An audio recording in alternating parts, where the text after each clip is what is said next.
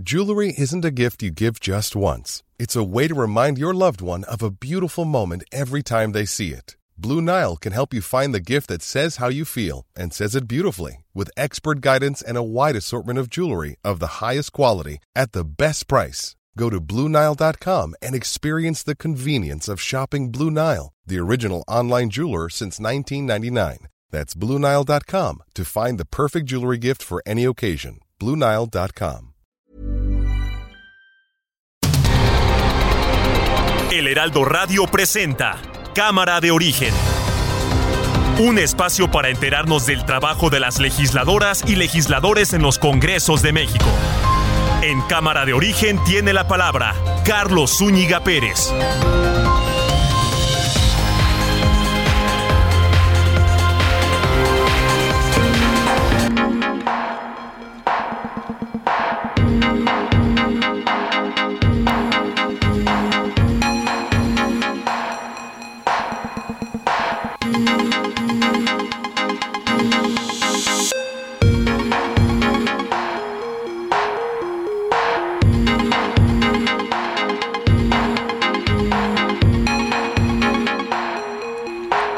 ¿Qué tal? ¿Cómo está? Muy buenas tardes. Gracias por acompañarnos en esta nueva emisión de Cámara de Origen. Les habla Carlos Úñiga Pérez en este día 24 de agosto de 2022, miércoles 24 de agosto.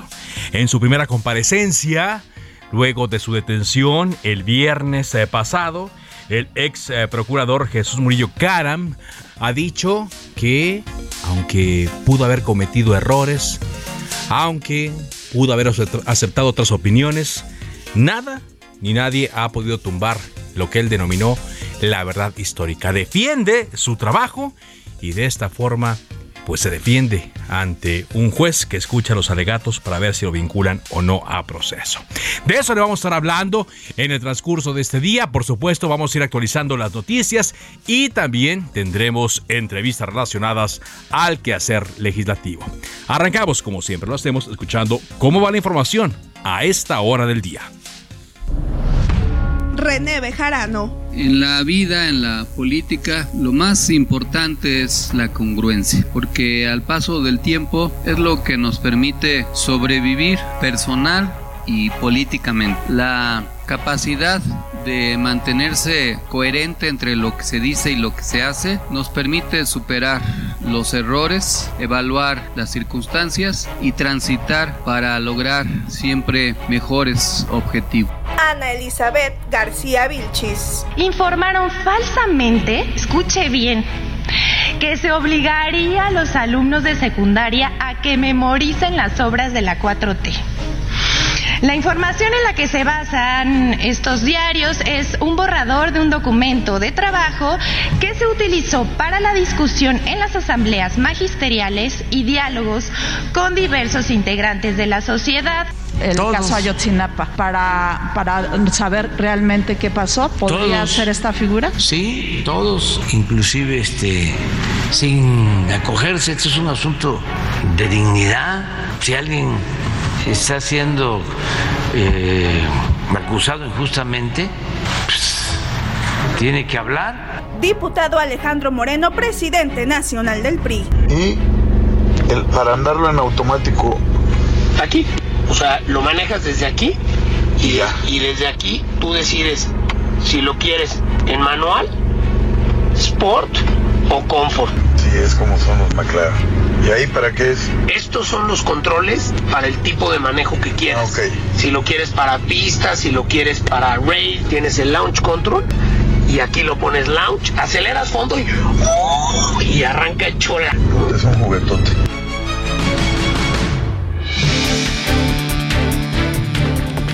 Y aquí más de la información del día. La Secretaría de Gobernación y la Consejería Jurídica de la Presidencia de la República pidieron a la Suprema Corte de Justicia de la Nación que considere mantener la prisión preventiva oficiosa al pensar que es fundamental para evitar que presuntos delincuentes evadan la justicia, atenten contra la integridad de víctimas o amenacen a testigos. Esta eh, mañana, ya prácticamente al mediodía, Rosario Robles acudió a la Fiscalía General de la República a entregar su pasaporte para que se le abra el libro de registro de firmas, el cual deberá llenar cada 15 días, con el fin de enfrentar su proceso en libertad después de aguardar tres años a que le fuera modificada su medida cautelar. Recordemos que el viernes pasado la dejaron en libertad toda vez que le cambian las medidas cautelares, pero el proceso en su contra por ejercicio indebido del servicio público continúa. Como le decía, Jesús Murillo Caram, quien fue Procurador General de la República en el sexenio de Enrique Peña Nieto, enfrenta hoy la audiencia que definirá si es vinculado o no a proceso. La Fiscalía lo acusa por delitos graves como delitos contra la Administración de Justicia, desaparición forzada y también lo acusa de tortura. Todos estos delitos relacionados con la desaparición de los 43 normalistas de Ayotzinapa. Parte de lo que estaremos viendo. Ya le he contado yo lo que dijo el eh, ex procurador en esta audiencia.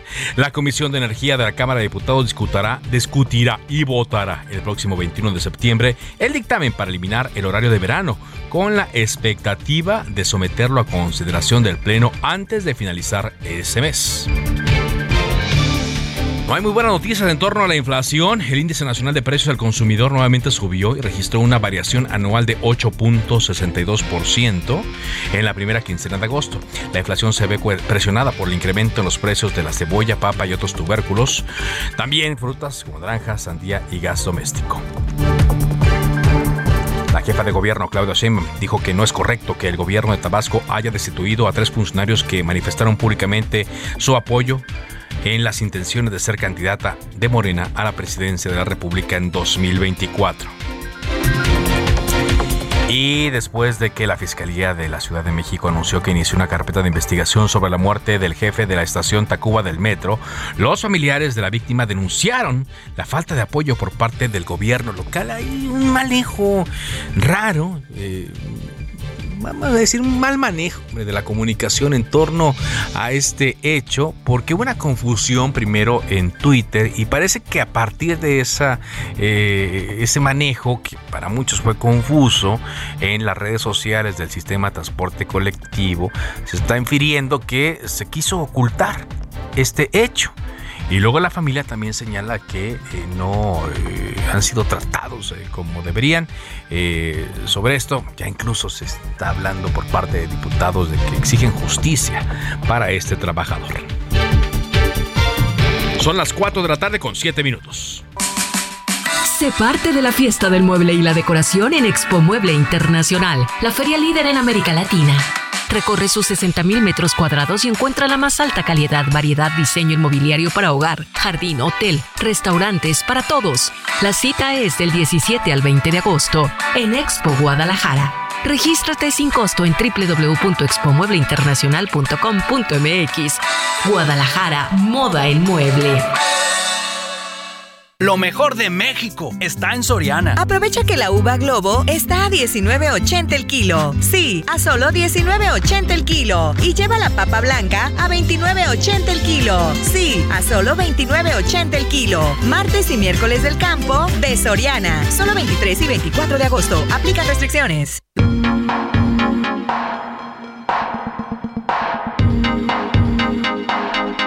Arrancamos con la información. En este día, el Tribunal Electoral del Poder Judicial de la Federación, pues eh, habló sobre este tema de los audios de Alejandro Moreno. También eh, habló, hablaron sobre Laida Sansores, la gobernadora. ¿Cuál es el asunto dentro del tribunal en torno a este tema? Misael Zavala, te escuchamos. Carlos, buenas tardes, buenas tardes al auditorio. Efectivamente, pues hoy la Sala Superior del Tribunal Electoral del Poder Judicial de la Federación prácticamente bateó los audios difundidos por la gobernadora de Campeche, Laida Sansores, como una posible prueba de que el líder nacional del Partido Revolucionario Institucional, Alejandro Moreno Cárdenas, son suficientes para acreditar alguna ilegalidad cometida por el priista durante las campañas de las elecciones pasadas. Los magistrados votaron por unanimidad para desechar un juicio que interpuso Morena contra eh, Alito Moreno, en el que sostenía que el priista buscó beneficio personal en las elecciones. Sin embargo, la sala superior eh, pues le dio la razón al Instituto Nacional Electoral que desechó la queja presentada por Morena en contra del presidente nacional del PRI por estos audios, es decir, que Morena quería utilizar estos audios para inculpar al priista de actos ilegales durante las campañas. Sin embargo, pues los magistrados electorales dijeron que eh, pues no había pruebas suficientes a través únicamente de estos audios filtrados para eh, abrir una investigación a fondo de supuestos recursos ilegales durante las campañas, de los que hablaba supuestamente en esta grabación Alejandro Moreno Cárdenas. Todas eh, estas, eh, toda esta impugnación eh, fue declarada inoperante. También los magistrados resolvieron como que estos motivos de disenso en los que los informes se advierten de hechos denunciados podrían configurar otro tipo de ilícitos. No los hay tampoco en esta impugnación y por el momento pues la Sala Superior del Tribunal Electoral del Poder Judicial de la Federación está diciendo que Alejandro Moreno Cárdenas no incumplió, no hizo ninguna ilegalidad eh, a través pues de estos audios difundidos por la gobernadora de Campeche. Carlos, también te comento que hoy legisladores de Morena y aliados chocaron contra la oposición por los informes recientes y la detención de Jesús Murillo Caram, procurador general de justicia, por la desaparición de los 43 normalistas de Chotzinapa en Guerrero. En ese sentido, pues hubo un eh, prácticamente un agarrón entre priistas, panistas, morenistas, de pues quién tiene la culpa de la desaparición de los 43 normalistas hasta eh, esta eh, pues este agarrón duró alrededor de unas dos horas Carlos fue un debate álgido y con esto también pues concluye ya eh, los trabajos de la comisión permanente del Congreso para darle paso ya al inicio de la sesión ordinaria a partir del primero de septiembre. Carlos hasta aquí la información. Bueno, así las cosas entre morenistas. Gracias, muchas gracias, Misael. A propósito, ¿qué dice? ¿Qué dice Alejandro eh, Moreno?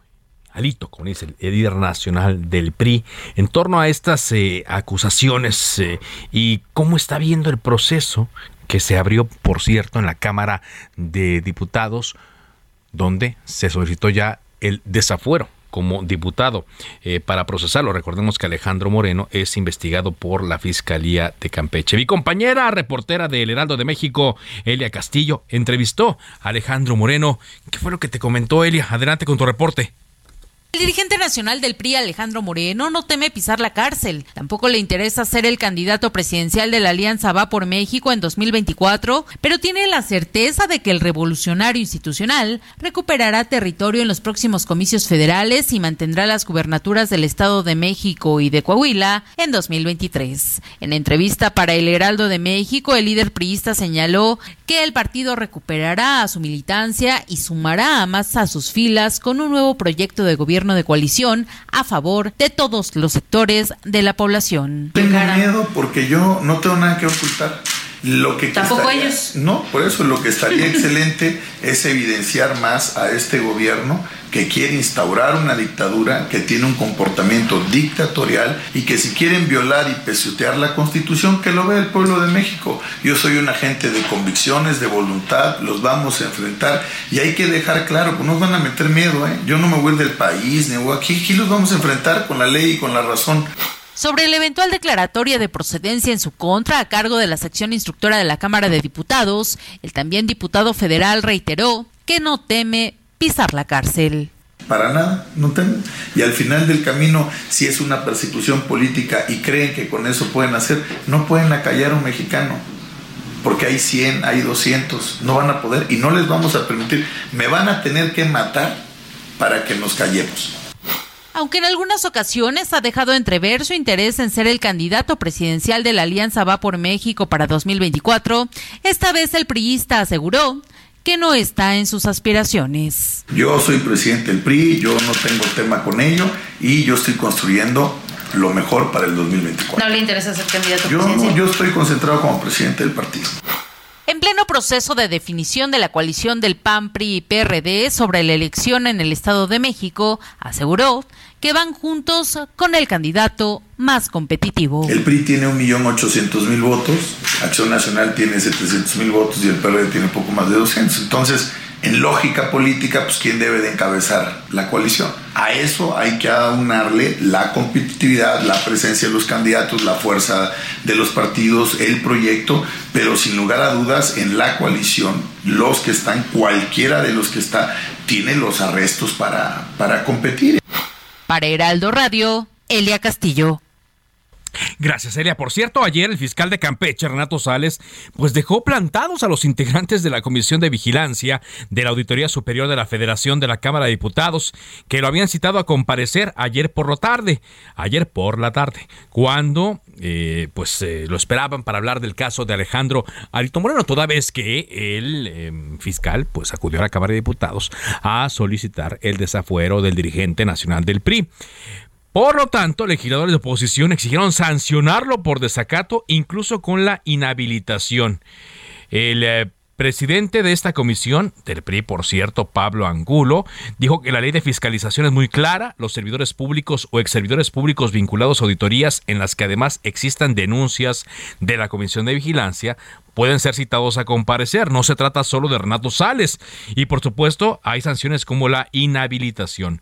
Con los votos de los diputados de oposición, PAN, PRI, PRD y Movimiento Ciudadano, la Comisión de Vigilancia de la Auditoría Superior de la Federación acordó la semana pasada citar a Sales para explicar el presunto robo de un equipo de espionaje con valor de 807 millones de pesos durante su gestión como titular de la Comisión Nacional de Seguridad en el gobierno de Enrique Peña Nieto. El fiscal promovió un amparo para evitar su asistencia en el Palacio de San Lázaro, pero un juez federal rechazó la petición. Por ello, Sales repitió únicamente un documento a la Cámara de Diputados y en un mensaje en redes sociales dijo, comparezco por escrito y expongo ante la Comisión de Vigilancia de la Auditoría Superior de la Federación.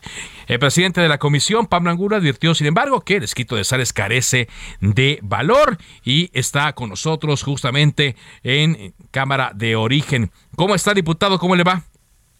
Muy bien, muchas gracias, muy buenas tardes, gracias por el espacio para poder platicar con todo el auditorio. A ver, cuéntenos, ¿qué pasa? ¿Cuál es el, punto eh, para solicitar la comparecencia de Renato Sales, quien ahora funge como fiscal? Mira, muy claro, la, yo tengo actualmente, como bien has mencionado, la, la, la, la dicha de presidir la Comisión de Vigilancia de la Auditoría Superior de la Federación, que en otras palabras es la, la comisión especial que tiene la Cámara de Diputados para tener un enlace permanente con la Auditoría Superior de la Federación, como bien recordarás, la facultad de fiscalizar, es decir, la facultad de revisar en qué están utilizando los servidores públicos los recursos que son de todos los mexicanos. Es facultad exclusiva de los diputados y diputadas federales. Okay. Eso lo hace a través de la Auditoría Superior de la Federación. A su vez, la Cámara de Diputados tiene una comisión que es la que presido, que es la Comisión de Vigilancia de la Auditoría Superior de la Federación.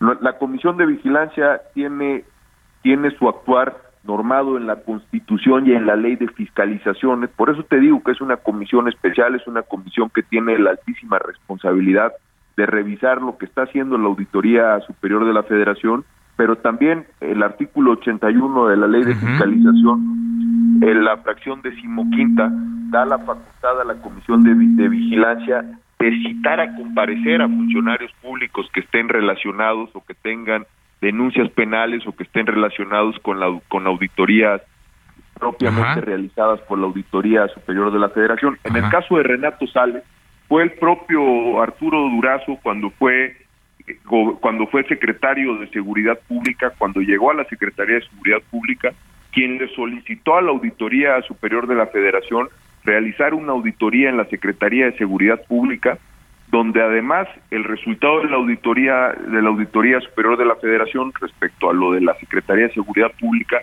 Hoy hay 19 órdenes de aprehensión. Está el caso más sonado, que es el de Frida Martínez, que está prófuga de la justicia por un desvío de 3 mil millones. Y en todo este tema está involucrado, por supuesto, según la auditoría del fiscal, el hoy fiscal Renato Sales, pero que fue comisionado nacional de seguridad pública. Ahora, pero dígame una cosa, eh, diputado, ¿tiene que ver eh, algo esto? ¿Es una respuesta al eh, proceso que se sigue en Campeche a Alejandro Moreno, líder del PRI?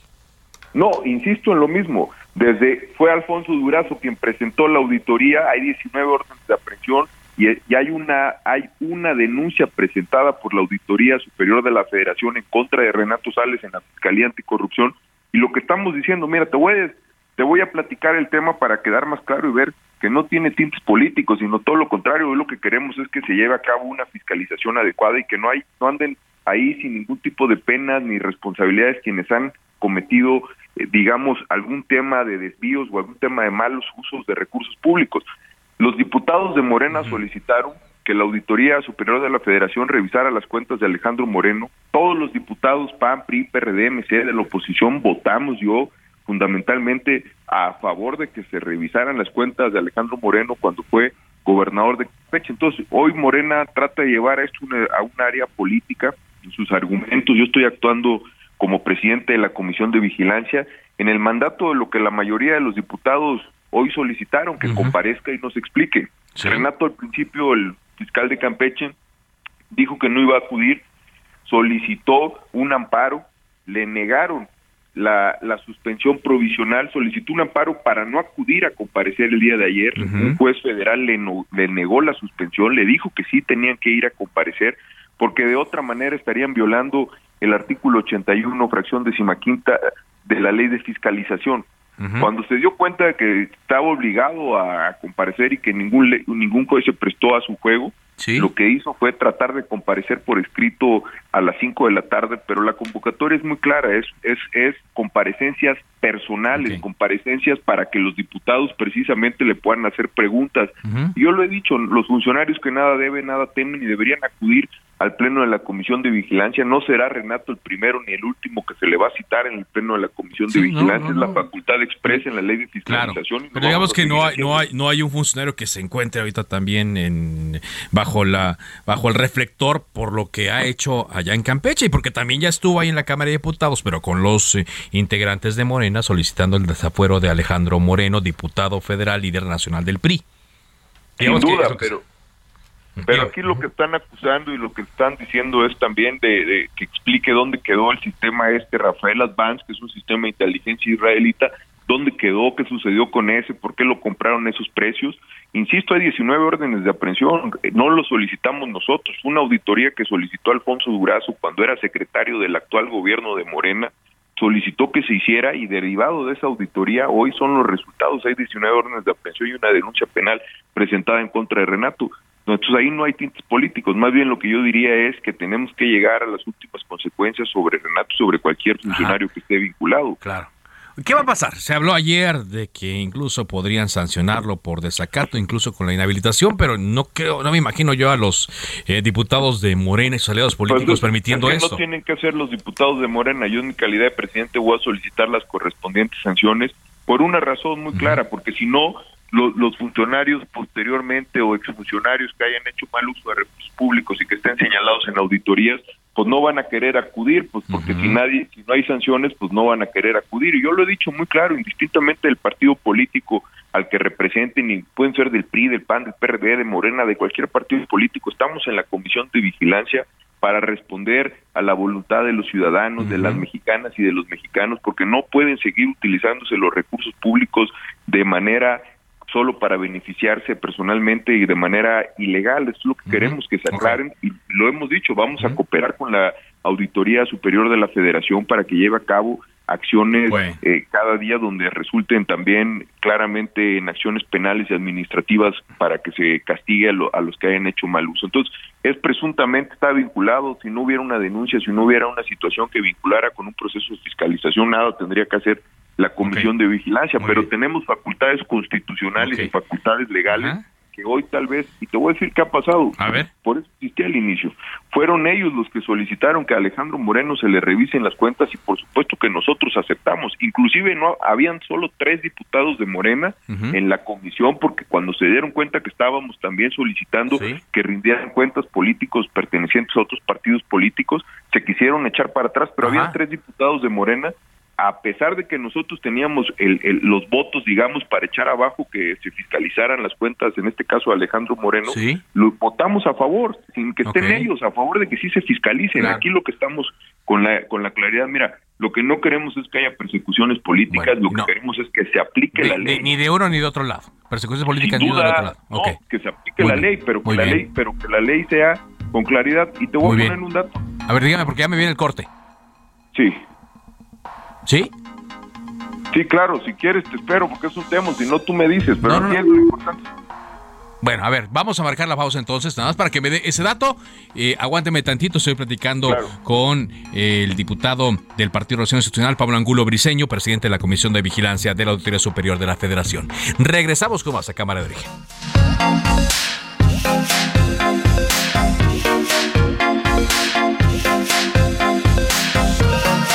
Lo mejor de México está en Soriana. Aprovecha que la uva Globo está a 19.80 el kilo. Sí, a solo 19.80 el kilo. Y lleva la papa blanca a 29.80 el kilo. Sí, a solo 29.80 el kilo. Martes y miércoles del campo de Soriana. Solo 23 y 24 de agosto. Aplican restricciones. Se decreta un receso. Vamos a un corte, pero volvemos a Cámara de Origen con Carlos Zúñiga Pérez. Se reanuda la sesión. Volvemos a Cámara de Origen con Carlos Zúñiga Pérez. Ryan Reynolds here from Mint Mobile. With the price of just about everything going up during inflation, we thought we'd bring our prices down. So to help us, we brought in a reverse auctioneer, which is apparently a thing. Mint Mobile unlimited premium wireless. Ready to get 30, 30, bit to get 30, bit to get 20, 20, 20, bit to get 20, 20, bit to get 15, 15, 15, 15 just 15 bucks a month. So, Give it a try at mintmobile.com/switch. slash $45 upfront for 3 months plus taxes and fees. Promo rate for new customers for limited time. Unlimited more than 40 gigabytes per month slows. Full terms at mintmobile.com.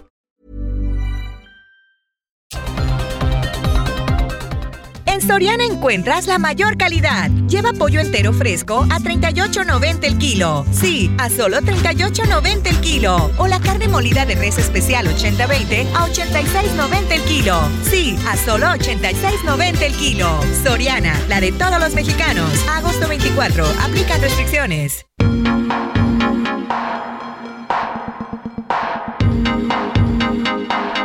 Avanzamos en Cámara de Origen. Desde antes de la pausa estamos platicando con el diputado presidente de la Comisión de Vigilancia de la Auditoría Superior de la Federación, Pablo Angulo Briseño. Y estamos hablando a propósito de eh, la inasistencia del fiscal de Campeche, Renato Sales, a una eh, comparecencia. Me decía antes de la pausa que ya había incluso eh, antecedentes, hay casos en donde ha habido sanciones hacia personas que no acuden, diputado. Claro, hay, hay, es una falta administrativa grave, independientemente de las cuestiones penales, es una falta administrativa grave. Estamos facultados de acuerdo a la ley de fiscalización y a la ley de responsabilidad de los servidores. Por lo que te digo, la comisión de vigilancia, por eso te digo, Carlos, es una comisión que no es una comisión ordinaria, es una comisión especial de la Cámara de Diputados. hay, hay comisiones ordinarias y está la comisión de vigilancia y la comisión jurisdiccional. La comisión de vigilancia, nosotros, por ejemplo, no dictaminamos leyes, nuestra única facultad clara establecida en la Constitución y en la Ley de Fiscalización es precisamente revisar que la fiscalización que se esté cometiendo, que esté haciendo la Auditoría Superior de la Federación, sea la mejor fiscalización, coadyuvar, citar, a, citar a comparecer a funcionarios que han estado vinculados a procesos de fiscalización para que explique a los diputados. Lo que hizo Renato Sales fue no acudir y en ese sentido, pues claramente está en un desacato con, La, con, la, con, la Comisión de Vigilancia. Ok, ¿Qué, nada más rápidamente, eh, ¿qué opinión le merece lo que dijo el eh, coordinador de Morena, Ignacio Mier, quien dijo que el fiscal no iba a acudir a comparecer porque la reunión era ilegal y no tuvo quórum? La reunión a la cual se le citó. No, ahí está, ahí está la PRAP, que es con quien nosotros verificamos el quórum. Yo te quiero decir a propósito de eso, que los diputados de Morena, que son ocho diputados, en junta directiva de la Comisión de Vigilancia el día lunes, todo esto es público, no, no tengo por qué mentir, solo te especifico porque es claro, ocho, somos 15 diputados que integramos la junta directiva que es la, las previas a lo que la Comisión de Vigilancia en el Pleno realiza. 15, son ocho. Uno de sus diputados, una de sus diputadas, para ser precisa, Inés Parra, votó a favor de que se fiscalizaran las cuestiones, votó a favor de que hubiera sesión de, de la comisión cuando se dieron cuenta que se había salido de control por parte de ellos, porque ellos solo querían que se fiscalizara, esa es la realidad a políticos de otros partidos políticos de la oposición, cuando dijimos, órale, que se, que se fiscalice también, pero que también hay hay, hay funcionarios que, que, que, están también vinculados a Morena, esa es la realidad, pero que deben cuestiones con la ley de fiscalización, con la auditoría, se quisieron echar para atrás, habían tres diputados de Morena participando en la sesión, claro que hay quórum. Aquí al final de cuentas lo que yo digo, hay argumentos eh, eh, jurídicos que tratan de, de, hacer válidos para tratar de que no vayan sus funcionarios, pero están, obligados a acudir y a, comparecer. Yo lo único que le digo al coordinador de Morena es que, que, que, además no quiero pelear con él. Él es coordinador de 200 diputados, ni siquiera es coordinador de la mayoría. Hay, Hace mayoría con otros grupos parlamentarios. Pero yo lo que le digo es que, que, que, no le tengan miedo a la fiscalización, que le entremos a la fiscalización, que los diputados de Morena respalden los procesos de fiscalización y que citemos a más funcionarios al pleno de la comisión a que nos aclaren qué están haciendo. Quien nada debe, nada teme, es la única manera de, de, llegar al fondo de los asuntos, de pedirle a la fiscalía, de pedirle a la propia auditoría de que haga más auditorías, de que dé resultados, de que haya gente pagando las consecuencias de haber hecho mal uso de los recursos públicos. Le agradezco mucho que nos haya dado esta entrevista. Muy amable, Al contrario, Carlos, muchas gracias. gracias. Nos seguimos, pero es el diputado Pablo Angulo del PRI. Cambiamos de tema cuando son las 4 de la tarde con 34 minutos. La bancada de Morena solicitó el retiro de la iniciativa para hacer obligatorio el servicio militar para mujeres que se votaría el martes, ayer martes al interior de la Comisión de Defensa. Esto lo informó el presidente de este órgano de trabajo, el diputado panista Ricardo Villarreal, quien está eh, con nosotros el día de hoy. ¿Cómo le va, diputado? Muy bien, mucho gusto saludarte a ti y a todo el auditorio. ¿Qué sucedió eh, con, esta iniciativa que, por cierto, pues ha generado mucha controversia, dicen los de Morena, que porque faltó eh, divulgar más información, pero usted como presidente de, esta comisión, ¿qué nos puede decir? La verdad es que creo que fue una iniciativa que no fue analizada a fondo por parte de las y los diputados de Morena, porque en cada grupo parlamentario, cuando un diputado o diputada presenta una iniciativa, primero la revisa el grupo parlamentario, porque al final de cuentas todos pertenecemos a un grupo diferente, ¿no?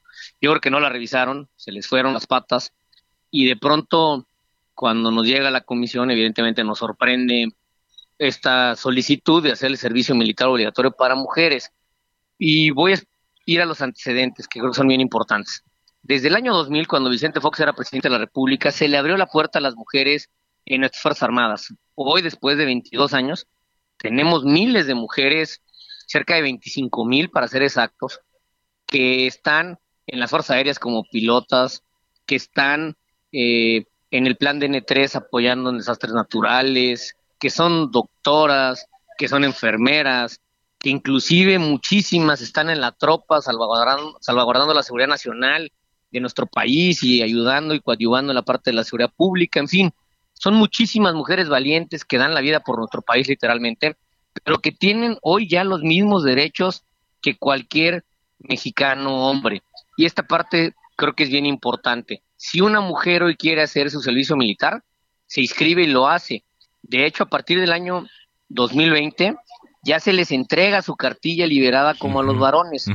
Por lo tanto, si lo que pretendían era igualdad, pues creo que faltó un poco de estudio de revisar los antecedentes. Es igualdad gracias a la lucha de muchísimas mujeres durante muchas décadas, ya existe y estoy convencido que durante los próximos años veremos cada vez a más mujeres en las Fuerzas Armadas participando de manera activa, pero de ahí a que se les obligue a hacer el servicio militar nacional, pues creo que era un exceso. A mí me da mucho, mucho gusto que las y los diputados de Morena hayan aceptado el día martes retirar la iniciativa y pues seguir trabajando en otras cosas que sí son importantes para el país. El país tiene problemas enormes de seguridad, problemas enormes de salud, enormes de economía y creo que hay muchos otros temas importantes que sí son buenos, inclusive muchos de ellos para las mujeres, pero no el obligarlas a hacer su servicio social militar.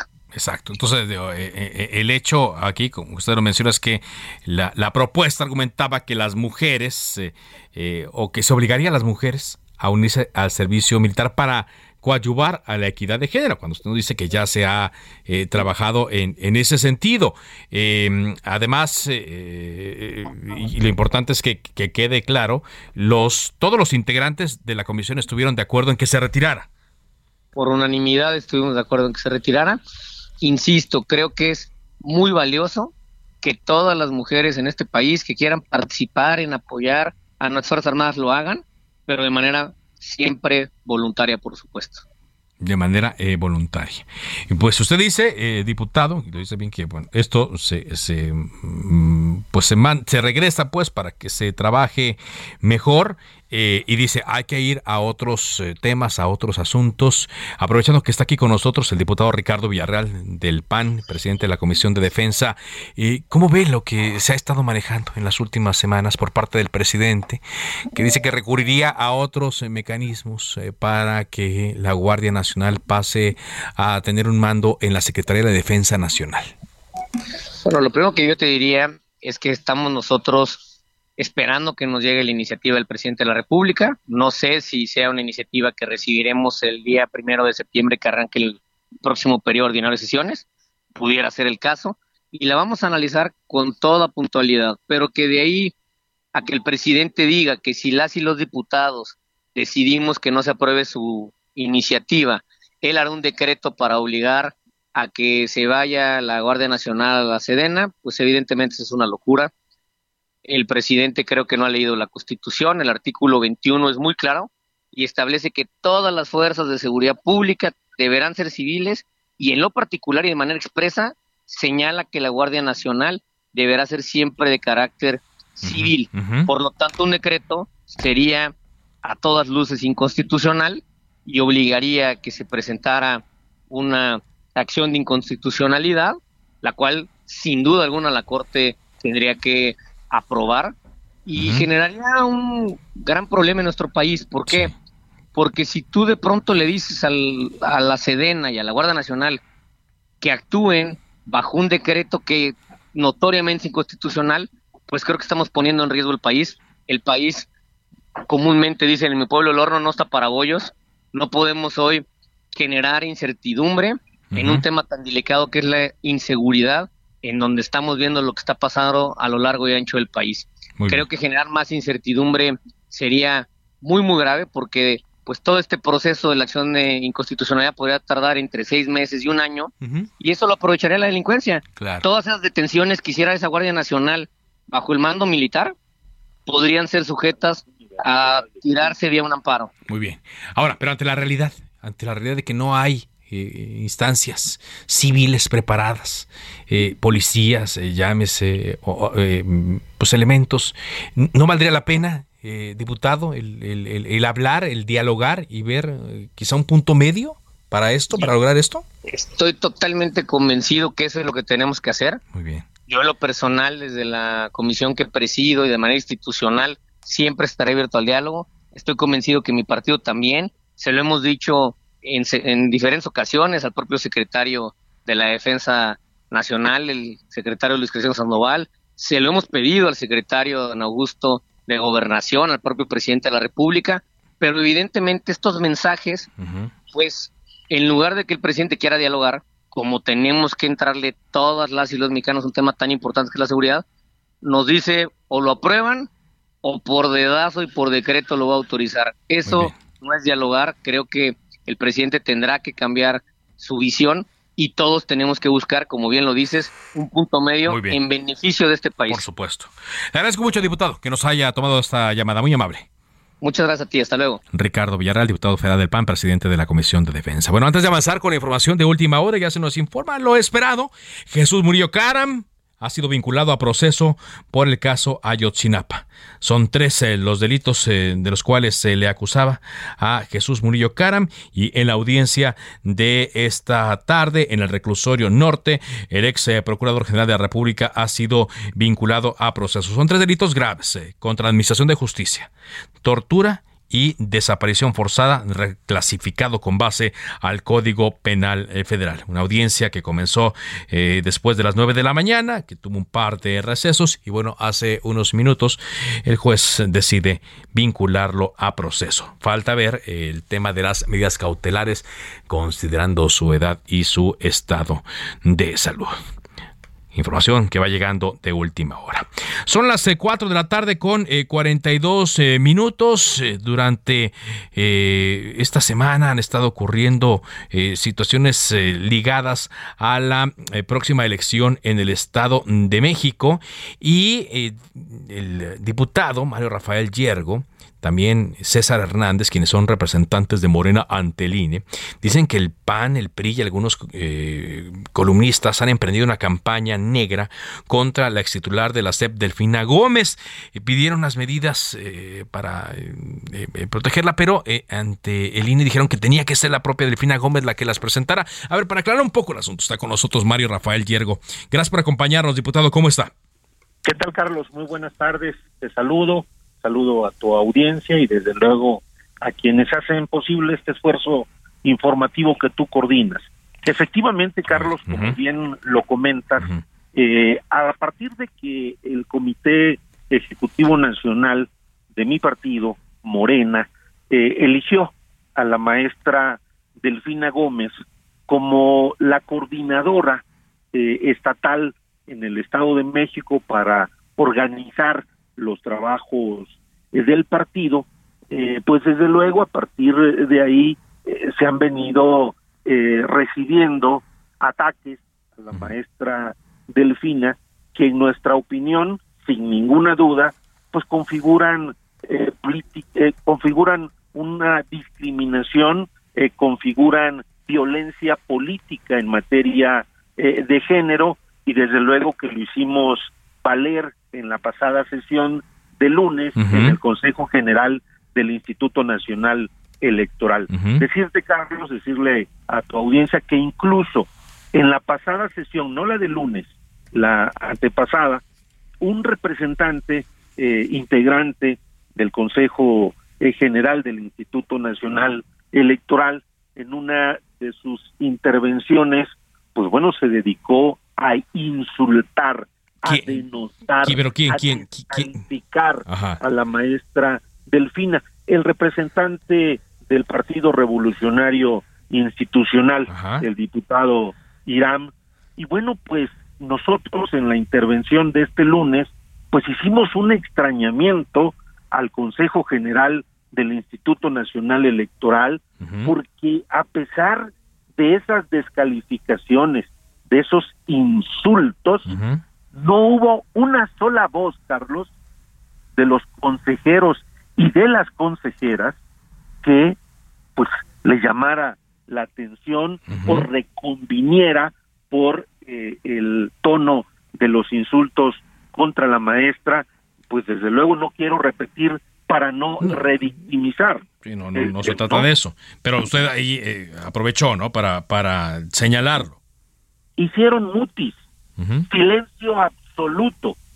Cuando yo concluí mi intervención, el presidente Lorenzo Córdoba Vianelo preguntó si alguien había, si algún consejero quería hacer uso de la voz y callaron, callaron totalmente. Y desde luego también hicimos notar que, bueno, eh, diversos eh, contenidos en redes sociales, y lo voy a decir con nombre y apellido, Fernando Belauzarán, Denise Dresser, el propio Raimundo Riva Palacio y el dirigente nacional del PAN, pues han utilizado un lenguaje discriminatorio y desde luego pues configurando violencia política de género en contra de una mujer honesta, en contra de una mujer cuya trayectoria ha sido limpia, una profesional de la actividad pública. Y anunciamos también que teníamos conocimiento de un colectivo de mujeres que presentaría la queja ante el Instituto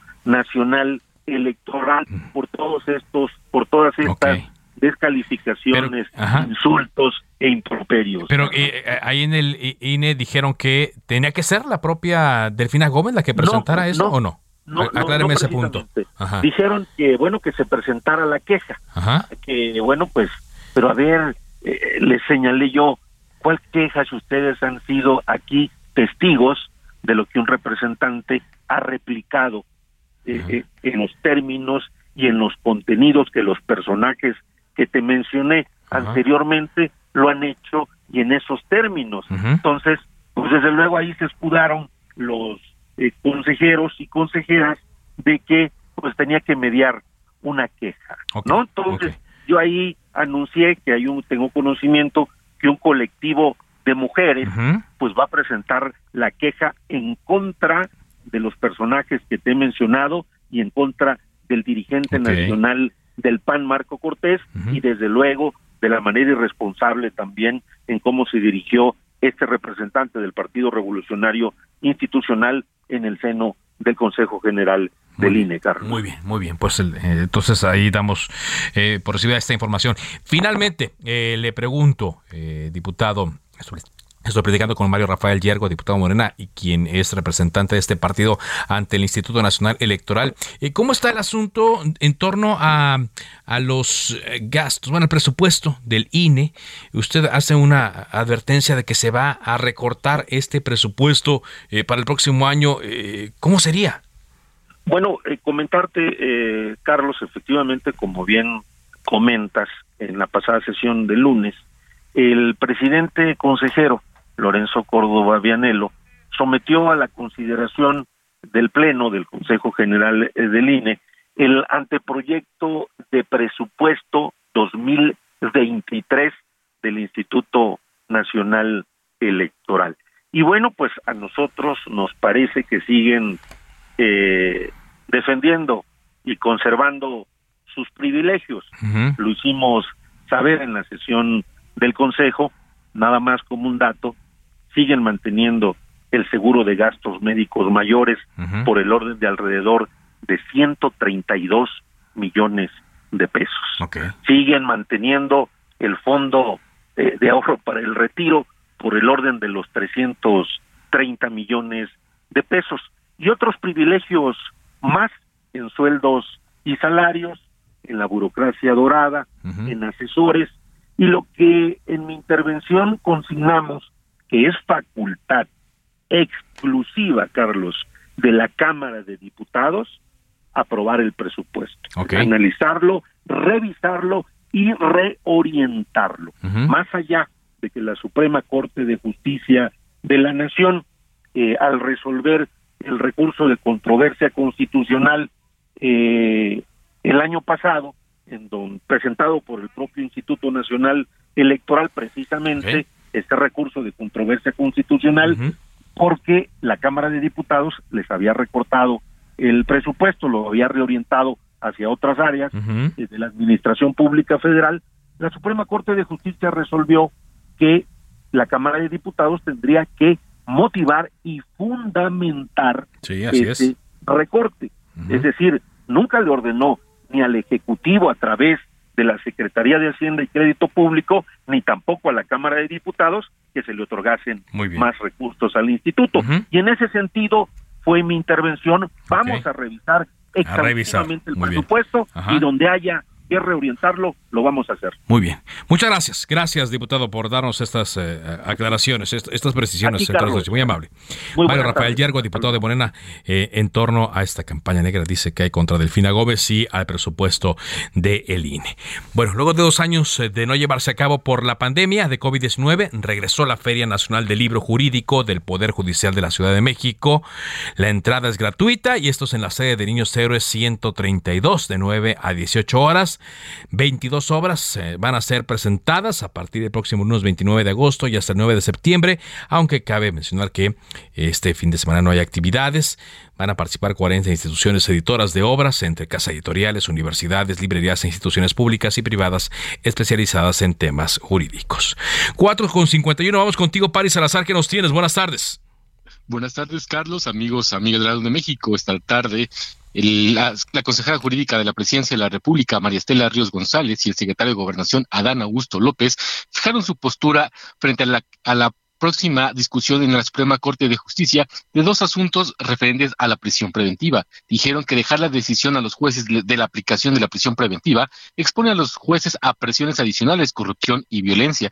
Dijeron que están a favor de que la, la prisión preventiva oficiosa se mantenga tal como lo establece la ley, ya que la prisión preventiva oficiosa en este momento ayuda a que se investigue, sancione y no exista impunidad. Dijo que se deben mantener estos, la prisión preventiva oficiosa con delitos graves por delincuencia organizada, del orden común, con también delitos del cuello blanco, y esto es para que nadie se sustraiga de la acción y la justicia, por lo que esta es la postura que hoy está fijando el gobierno de México sobre esta próxima discusión de la prisión preventiva oficiosa. Carlos. Eh, porque hay toda una discusión respecto eh, a ese tema. Muchas gracias, Paris, eh, por, por tu informe. Y sí, se ha pues estado hablando en, las últimas semanas en torno a, este asunto por el abuso que ha ocurrido. Y a propósito del tema de Rosario Robles, por el abuso que se ha dado de la figura de prisión preventiva oficiosa, justificada o solicitada. ¿Por qué? En teoría, el nuevo sistema de justicia penal debería de la presunción de inocencia y que una persona no pise la cárcel hasta que un juez determine, con base en argumentos de uno y otro lado, de la defensa y de la parte acusadora, si esa persona es o no culpable de un delito. Pero pues por facilidad o porque creen que la persona va a huir, etcétera, se ha estado abusando de esta figura y aquí las consecuencias. Bueno, rápidamente, antes de irnos, le comento que en torno a el horario de verano, el presidente de la Comisión de Energía de la Cámara de Diputados anunció que se va a discutir y votar el próximo 21 de septiembre este dictamen, de acuerdo con el formato acordado para el análisis y dictamen de la iniciativa presidencial de la Ley de Usos Horarios. La Junta Directiva tendrá las propuestas en materia presentadas por legisladores de los diversos grupos eh, parlamentarios. El diputado Manuel Rodríguez descartó la convocatoria a un parlamento abierto para discutir con especialistas este proyecto, pues existe existe un respaldo popular, dice, y prácticamente unanimidad de los legisladores. Es que, pues despidámonos del horario de verano, porque así lo van a decidir los legisladores. De esta manera, llegamos a la parte final de Cámara de Origen. Gracias eh, por habernos acompañado. Le invitamos a que continúe en la sintonía de Heraldo Radio, enseguida referente informativo. Mi nombre es eh, Carlos Ulliga Pérez. Por ahora es cuanto. Buenas tardes.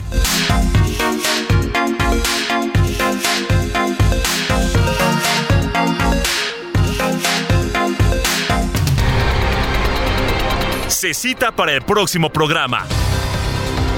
Cámara de origen, a la misma hora, por las mismas frecuencias del Heraldo Radio. Se levanta la sesión.